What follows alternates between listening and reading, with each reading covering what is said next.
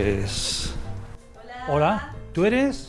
Yo soy Marta, bienvenidos, bienvenidas. Oye, ¿dónde nos encontramos? ¿Habéis llegado al Almazara, Almazara de Ortegas? Perfecto. Oye, hemos visto eh, olivos, hay eh, zona de viñedos, eh, creo que estaba Yecla que me marcaba. Sí, aquí estáis en el altiplano, Ajá. a unos 600 metros, aquí en la estepa. Vale, vale. Y, y bienvenidos, gracias por llegar hasta aquí. Yo quiero un poquito de agua y, y supongo que una cata de aceite Y- haremos, ¿no? y sí, vamos, adelante. Me llamo Marta Ortega, Ortega Ortega, y bueno, estamos en Almazara de Ortegas. Eh, también el nombre viene un poquito de ahí, ¿no? Eh, nosotros somos una almazara familiar. Eh, mi familia siempre se dedicó a la agricultura. Eh, hace como unos 35 años que mi padre mm, empezó ya a cultivar en, en ecológico. Entonces, bueno, nuestros cultivos eh, llevan 35 años eh, siendo cultivados de esta forma. En, en ecológico creo que fue bastante visionario él en ese momento, ¿no? Y tanto. de apostar por una agricultura ecológica, respetuosa, como, bueno, eh, creo que cualquier agricultor que disfrute, de, que realmente lo sienta y sienta el campo, eh, pasión, ¿no? Por, por la tierra y por lo que cuida. Siempre de pequeña trabajé tanto en el campo con mi padre que nunca imaginé que yo acabaría, eh, bueno, eh, queriendo ser agricultora de mayor. ¿Y, y en qué momento fue eso? ¿Cuándo te pegó el cambio? Pues creo que hace ya, realmente cuando empezó la almazara, porque mm, llevamos mucho tiempo en la agricultura, pero la almazara la creamos hace ya 15 años, 14 o 15 años, en el 2008. Estamos en Yecla, en el altiplano, norte de Murcia. Eh, una zona bastante buena para el cultivo de, pues, tanto de la viña como del olivar como del almendro. Aquí no podemos cultivar muchos ni cítricos ni, ni algunos frutales, es un clima un poquito más extremo. Porque has dicho la altitud. Son unos 600 metros de altitud, con una pluviometría mm, muy baja, o sea, no llegamos ni a los 200 litros al año. Nuestros cultivos, nuestras fincas están en secano, entonces creo que también eso nos da eh, algo que nos diferencia, o sea, precisamente por eso, porque al estar en este extremo, El estrés que tienes. el árbol saca una fuerza impresionante que después vemos y disfrutamos en los aceites. Eso, eso siempre es así, ¿no? Un fruto de secano es incomparable a, a cualquier fruto que tenga un riego. O sea, si probamos una fresa de secano, no tiene nada que ver con... Oye, diseño este, lo que es precioso. ¿Os gusta? Hombre. Bueno, esto es la familia, entre todos. Un poco necesitábamos, porque antes las catas las hacíamos en nuestra casa, yo vivo ahí. Ajá. Aquí está Yecla, a unos 7 kilómetros. A Murcia estamos a una hora, un poquito menos, porque ahora con, con la autovía y esto, pues bueno. Nosotros tenemos eh, cinco tipos de, de variedades de olivo, por eso tenemos cinco tipos de, de aceite. Tenemos de arbequina, picual, cornicabra, hojiblanca y frantollo.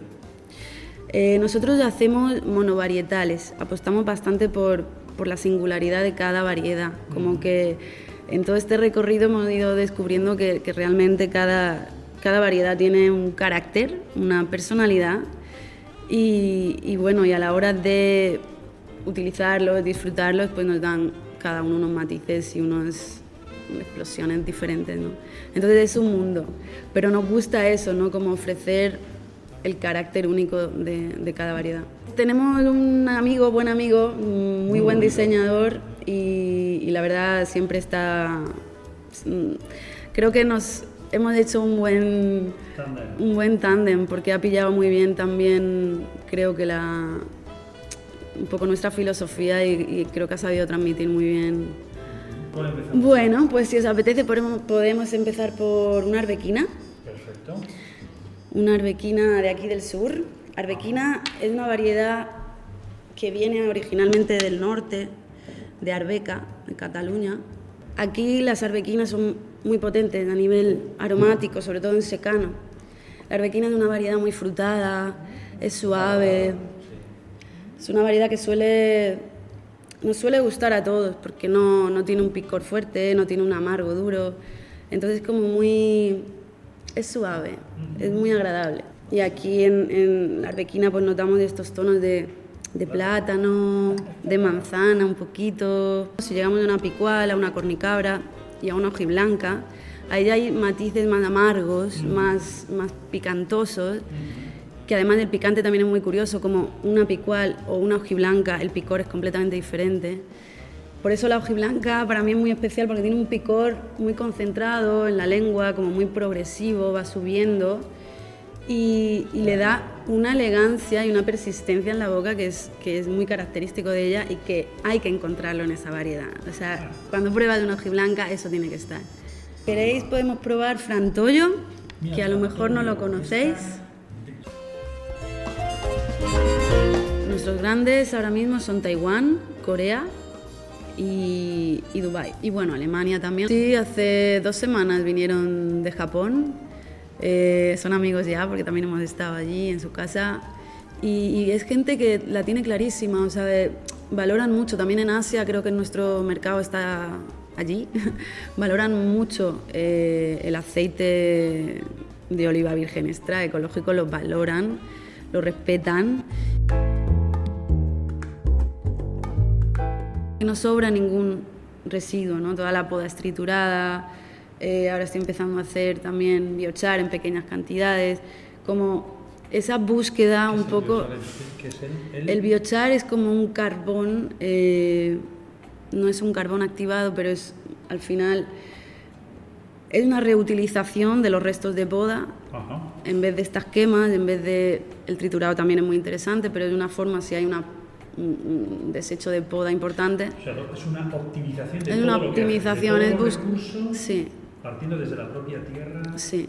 Entonces es eso, ¿no? Es, es, esa búsqueda también, yo ahora pues con los biofertilizantes poder hacer nuestro propio caldo, ¿no? Para eh, no me gusta usar la palabra fertilizar, para cuidar, para nutrir nuestros árboles, pues nos da como, yo siento desde que eso es se está llevando a cabo como también una unión más directa con, con la finca, con los árboles, es como que soy consciente de lo que les estamos dando de comer, soy consciente de eso, de, de cada intención ¿no? en cada caldo.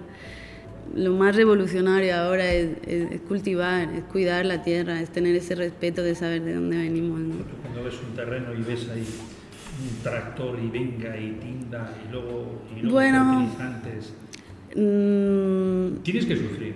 Lo siento, pero creo que yo y cualquier persona, al final es, nuestra piel, la tierra es nuestra piel. Y cuando pasa un tractor araña, y araña esa piel. Y esa piel somos nosotros también.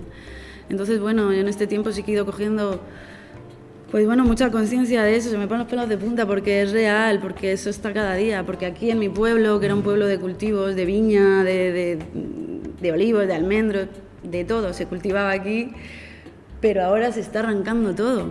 Se están dando ayudas para arrancar, se está, no hay generaciones que sigan, no, no hay posibilidades de futuro real eh, para continuar. pero el campo sí lo daría si se hiciera de esa manera. Claro que sí, claro que sí. No tenemos ni idea de, las posibilidades que harían si empezáramos a hacer las cosas diferentes.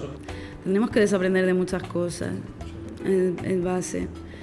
Pero o vienen cambios ya o... Pero tú lo tienes claro. Bueno, tú Sí, sí. Creo que hay un movimiento fuerte, silencioso, porque la, y de gente joven, eh, bastante fuerte. Y, y eso, eso no lo para nada, ni nadie.